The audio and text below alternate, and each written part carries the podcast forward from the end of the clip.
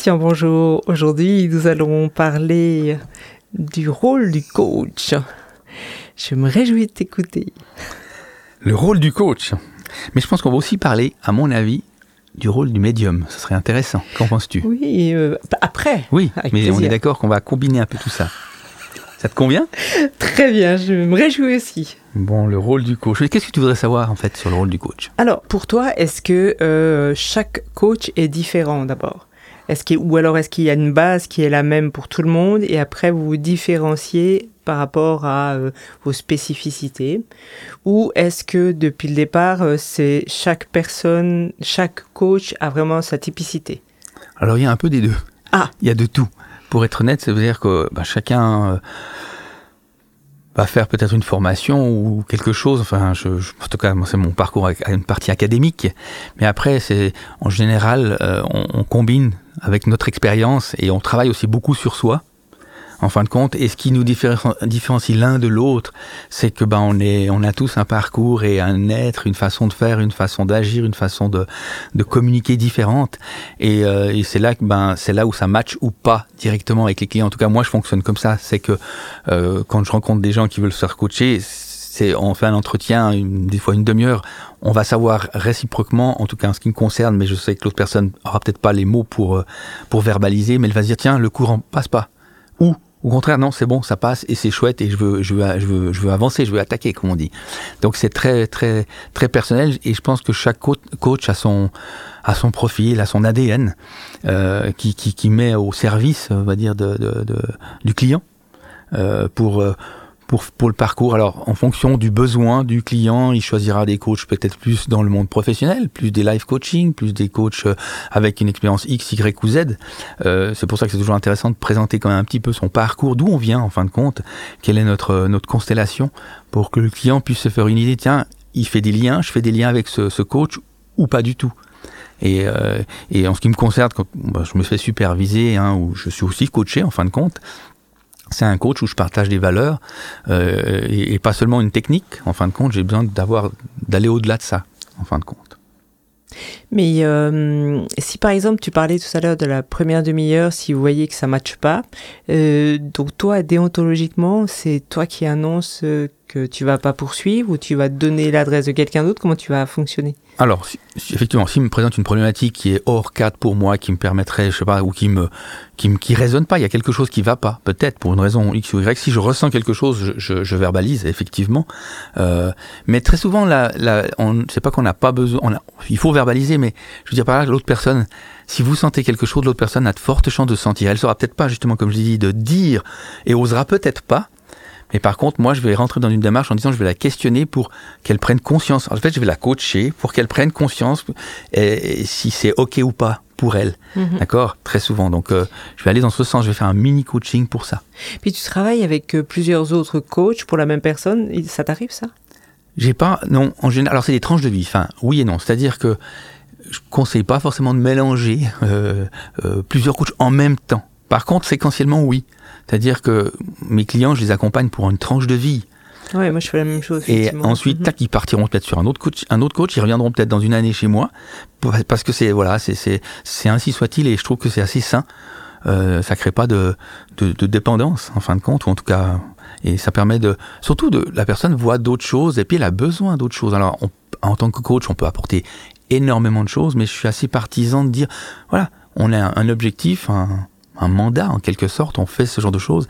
Et comme je fais pas de la thérapie, donc on est sur un, une autre, un autre registre de temps. Parce que tu te retrouves des fois avec euh, des, euh, des coachs qui disent tout et le contraire de ce que tu dis Écoute, oui, il y a de tout. C'est pas forcément bien ou moins bien, c'est juste différent. Mais comment, euh, comment ton client il arrive à, à, à différencier? Parce que tu vois, tu dis tu, que tes, tes clients, ils, ils, font donc des tranches de vie et puis après ils vont rencontrer d'autres personnes. Donc euh, s'ils rencontrent une autre personne que Christian Second, qui est quasi à l'identique de ce que tu proposes, et puis que le, le coach euh, suivant, il dit le contraire de ce que tu lui as de ce que tu as transmis. Ah, en général, on a quand même une lignée, euh, à part si on est, je sais pas, j'allais dire peut-être pas adéquat, mais il y a quand même, euh, si on est bienveillant, on a des, il y a des chartes hein, pour, euh, comme tout métier, mais il y a des chartes dans, dans le côté. ah voilà, donc il y a une charte, ça c'est rassurant. Voilà, alors, pour le, le, pour client. le client voilà. voilà. Et puis moi, je fais toujours signer. Enfin, je contractualise en plusieurs, à plusieurs niveaux, mais notamment, en, je dirais, j'allais dire, avec un contrat papier, pour que le client sache quel est son engagement, mais aussi quel est mon engagement dans cette démarche. Qu'est-ce que tu proposes en général dans, dans, ces, dans ta, quelles sont tes demandes vis-à-vis de tes clients par rapport à ces engagements? Alors, un qui, enfin, le, le, plus simple, c'est qu'ils s'engagent dans la démarche. Ça paraît absurde, mm-hmm. mais il y a des clients qui viennent un petit peu c'est bizarre de dire ça parce qu'ils viennent un peu en dilettante. C'est-à-dire qu'ils viennent à, la séance coaching comme s'ils venaient au, j'allais dire au bistrot, ouais, clac, ils se posent, puis on leur dit alors, qu'est-ce qu'on va travailler aujourd'hui ou qu'est-ce que vous désirez travailler? Oh, euh, je sais pas. Donc c'est c'est pas forcément dramatique, c'est juste que c'est dommageable pour la personne parce qu'après elle sera peut-être insatisfaite d'où elle est euh, d'où elle est partie et d'où elle est arrivée. Mhm. Donc l'idée c'est vraiment de contractualiser, c'est quoi votre objectif?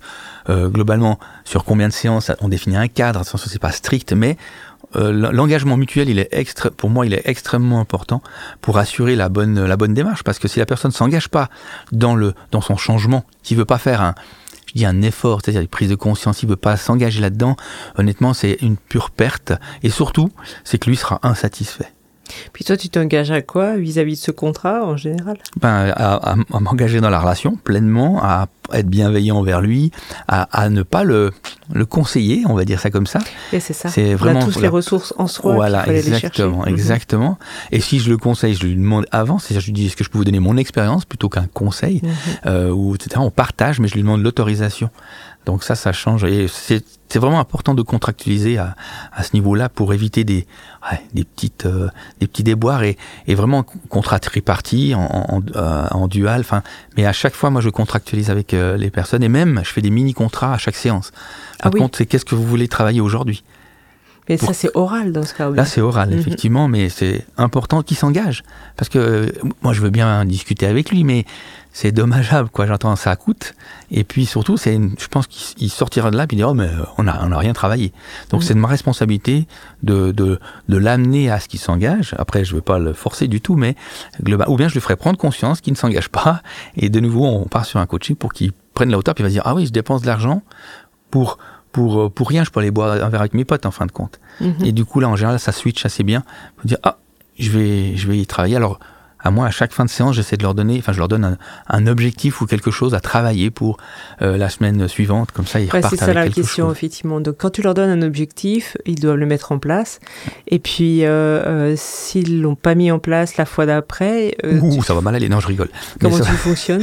Non, c'est effectivement, s'ils l'ont pas mis en place, ben, il faut voir pourquoi ils l'ont pas mis en place. Mhm. C'est toujours intéressant de savoir parce que va, ça veut dire que dans son travail, par exemple, il aura le même, les mêmes problématiques. Bien sûr. Donc, c'est de voir où ça pêche. Et là, il va prendre conscience que lui, on lui a donné un petit objectif. Et il l'a pas fait. On va pas le gronder parce que c'est pas notre job du tout, mais simplement dire ok, qu'est-ce qui s'est passé? Et Il va trouver des excuses, puis on va mettre en marche, enfin en, exergue les, les mécanismes qu'il a euh, là-dessus, puis, puis là il va en général prendre conscience, dire ah mais bon sang c'est vrai. Et puis ben, finalement ça t'apporte de la matière. Que la personne le mette en place ou pas pour toi, c'est du job et. Euh, Exactement. Il faut, faut écouter ou lire ce qu'il ne dit pas. en mhm. quelque sorte, quand il présente des choses, c'est comment. C'est pas forcément ce qu'il dit, c'est comment il le dit qui est aussi intéressant. Mhm. Et ça, ça nous apporte. T'as un exemple à donner par rapport à ça? Ben, quand euh, quand il nous explique une situation, mhm. quand il nous explique une situation, c'est important, ben, voir son, son langage corporel. comment il va nous le dire? C'est vraiment le, la, façon de présenter la chose. C'est-à-dire, donc le langage euh, corporel, toi, tu as déjà, euh, euh, disons que tu, tu sais comment observer ça? Oui, on voit. Alors, ben, c'est, ça s'apprend. Et puis avec le métier, on voit, on sent aussi des choses et c'est d'écouter ce qui est vraiment le, de l'énergie. On parlait de l'énergie. Ben, dans ce sens-là, voir qu'est-ce qu'ils nous donnent. Parce que des fois, ils, ils disent quelque chose et ils vivent autre chose.